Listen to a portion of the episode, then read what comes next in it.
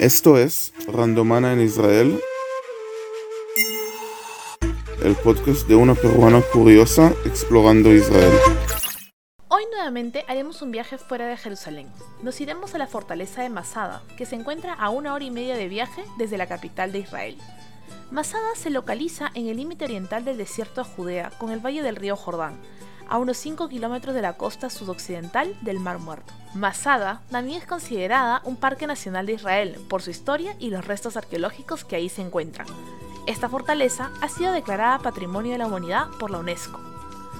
Masada se encuentra sobre el promontorio rocoso que se alza 400 metros sobre el nivel del Mar Muerto.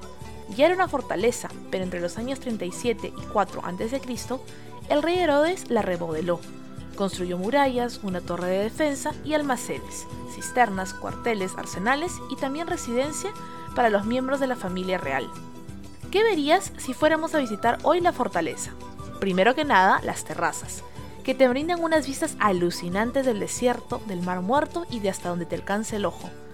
También podrás ver los baños romanos, algunos aún conservan los mosaicos y murales pintados en esa época. Asimismo, aún se encuentran los restos de las salas de almacenamiento. En Masada también podrás encontrar los rincones que fueron mikve, un baño tradicional judío, una sinagoga, torres de vigilancia e incluso una antigua iglesia bizantina. En todo el recinto también encontrarás zonas de descanso para recargar tus fuerzas y tu agua. La mayoría de tours se hacen en una temporada muy caliente.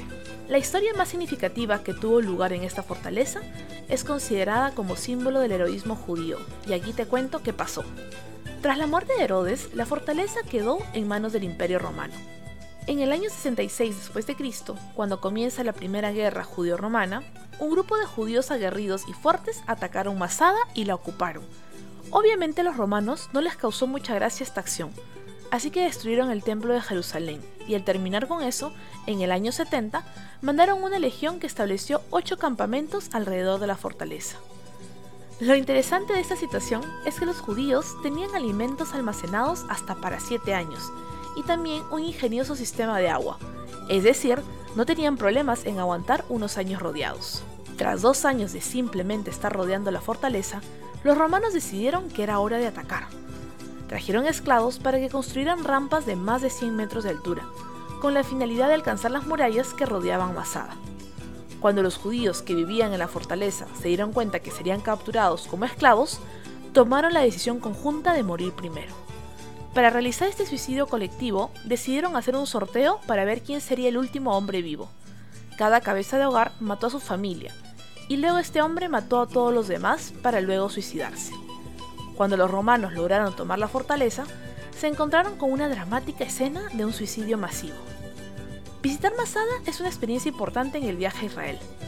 Para subir tienes tres opciones, un teleférico, un sendero empinado llamado el Camino de la Serpiente, que es casi una hora de caminata, o una carretera por el lado oeste de la fortaleza llamado Camino de la Rampa, que fue la misma ruta que los romanos usaron para asaltar Masada.